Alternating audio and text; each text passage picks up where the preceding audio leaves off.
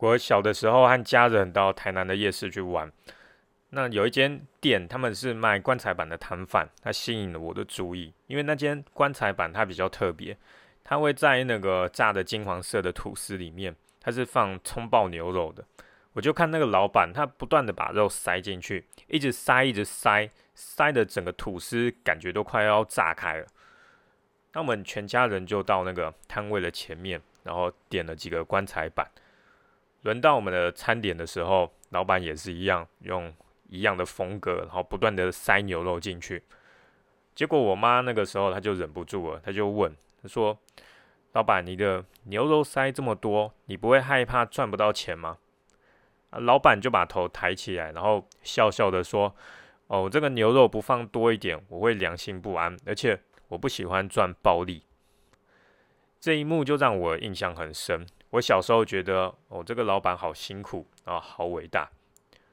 最近有一个人写了一封 email 给我，他的大意是这样：他说，不知道是不是我太心软，我看到公司产品的利润太高，就会良心不安，所以我都会把价格降得很低。可能是我看不惯那些赚暴利的老板吧。因为这封信的关系，让我回想到小时候棺材板的事。可是我的体悟已经不一样了。暴利真的是暴利吗？这个利是利润的利哦。好，我要讲一件很现实的事情。可能刚开始在卖东西的时候，你把成本算完，然后觉得哦，这个产品的利润非常的高，它就是暴利。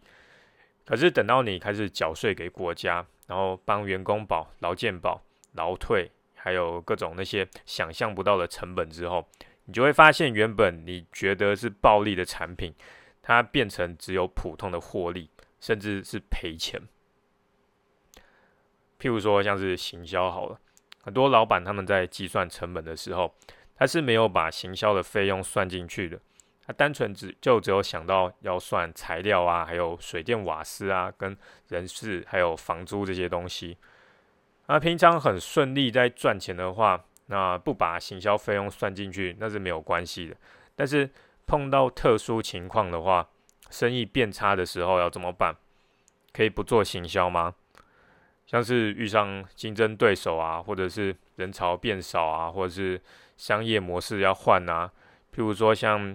最近因为疫情的关系，很多餐厅它要开始做外送，可是请外送平台这些做外送，那产品都还要再被抽几十趴。啊，如果你本来的产品的获利已经就不够高了，那被这样子抽，然后再做这些行销，那最后一定就是赔钱嘛，就死路一条啊。而且做生意特殊情况它是常常会遇到的，它不是说好几年才偶尔来一下。像以网络上卖东西来说好了，行销费用最少它也会占你的成本的十到二十趴。那你可以算一下，把这个费用含进去，你产品的话，你原本的暴利，它还会是暴利吗？还有另外一种情况，假设今天有两家蛋糕店，它卖的品相还有分量是一样的，其中一家的成本跟售价是这样，假设它的食材费是二十元，然后它的售价是八十元，然后一片蛋糕。那另外一间店，它的售价是食材费五元，可是它卖的是十块钱，然后一片蛋糕。谁是暴利？如果单纯只是用表面的数字来看的话，一定会有很多人说：“哦，那个卖八十元的也太夸张了，他赚这么多。”然后转头就帮另外一家店拍拍手，说：“哦，好棒哦，那个获利这么少，真的是很良心的店家。”可是你再仔细想一下好了，五块钱做出来的蛋糕，它是用什么材料的？撇开材料不讲，它会缴税，会给合理的员工待遇吗？不可能。那一定又有人说：“哦，可是那个卖八十元的蛋糕，才一片就八十元，那也赚太多了吧？”好，那就再回到前面复习一次，有正常缴税，然后给员工合理待遇的店家，这些全部的成本扣掉之后，你会发现净利根本就是少的可怜。换句话说好了，也就是说高毛利除了高毛利之外，还有那些不缴税，然后压榨员工，用黑心材料来做的那个才叫真正的暴利。想要长久做生意的话，重点是跟你创造的价值有关，那才是最重要的。如果你提供的服务产品让客户付了钱之后觉得是符合价值的，那不管你的获利是几趴，都不算是暴利。举例来讲好了，假设今天有个医生，他救活了一个人，那花掉的材料费才多少？可能也才几百元而已啊。但是如果他要收费几十万元，这样是暴利吗？当然不是啊。如果我是被救活的那个人，我一定付得心甘情愿。可能医生的例子，有人会觉得哦，这差太多了。那个医生还要上医学院好几年，然后还要累积很多年的经验，价格不能这样算呢。好，那我再举另外一个例子，就餐厅。虽然餐厅也跟技术还有累积很多年的经验有关，不过因为餐厅是属于比较日常生活的例子，啊，一般人就会比较好理解。假设你要帮家人庆生，然后订了一间餐厅，你们刚到餐厅门口，所有的人就被这间餐厅的装潢给吸引住了，因为装潢的非常漂亮、美轮美奂的。啊，家人就拿出手机啊，拍照啊，打卡。然后呢，进到餐厅里面坐下来之后，服务生就很细心的帮你们介绍菜色，然后也根据你们的需求，然后给了你们很专业的建议，让你们点了适合你们的菜。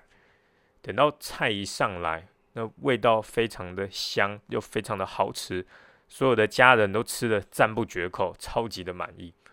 那看到你的家人这样的反应，你心里就哦松了一口气，就很庆幸说哦还好你订对了餐厅，没有踩到雷，才不会被骂的臭头。吃完饭之后呢，所有的人就很满意，然后带着笑容离开。你心里就想，好，虽然这间价格，呃，餐厅的价格它不算便宜，可是非常的值得。下次跟朋友聚餐的时候可以再来一次。好。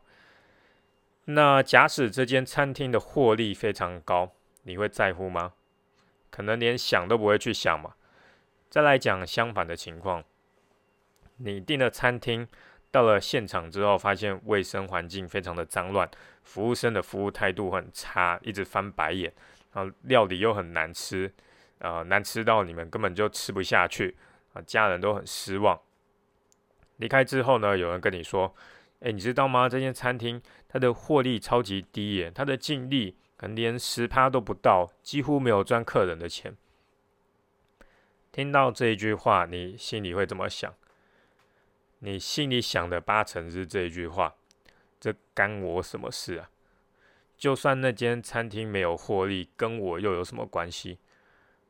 因为你要的是付了钱之后得到想要的结果嘛，让家人满意啊。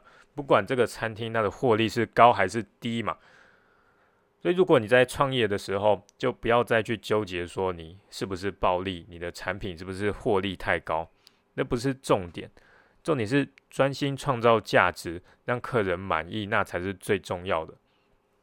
甚至要说，你需要在客人能接受的范围之内，尽量的把你的获利提高，这样你才可以用尽力来让产品变得更好，创造更多的价值。